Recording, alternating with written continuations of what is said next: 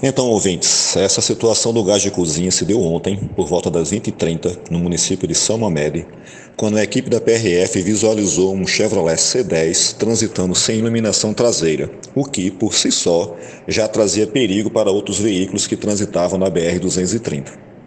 Prontamente o veículo foi abordado para ser realizada uma fiscalização minuciosa, Seguindo o procedimento padrão, foi identificado que o veículo, além de estar sem as lanternas traseiras operando, estava com todos os pneus em mau estado de conservação, ou seja, carecas, e sem os equipamentos obrigatórios como chave de roda, macaco e triângulo de sinalização. Para a surpresa dos policiais, eles encontraram, ao inspecionar o motor, um botijão de gás de cozinha sendo usado como combustível para o motor. Fechando o combo de problemas, o veículo também estava com licenciamento atrasado. A picape era uma verdadeira bomba relógio, devido ao risco iminente de provocar acidentes, devido às condições precárias e gambiarras flagradas. O condutor, um homem de 46 anos, relatou estar levando o carro de Patos com destino a Campina Grande, onde entregaria para um conhecido que o comprou.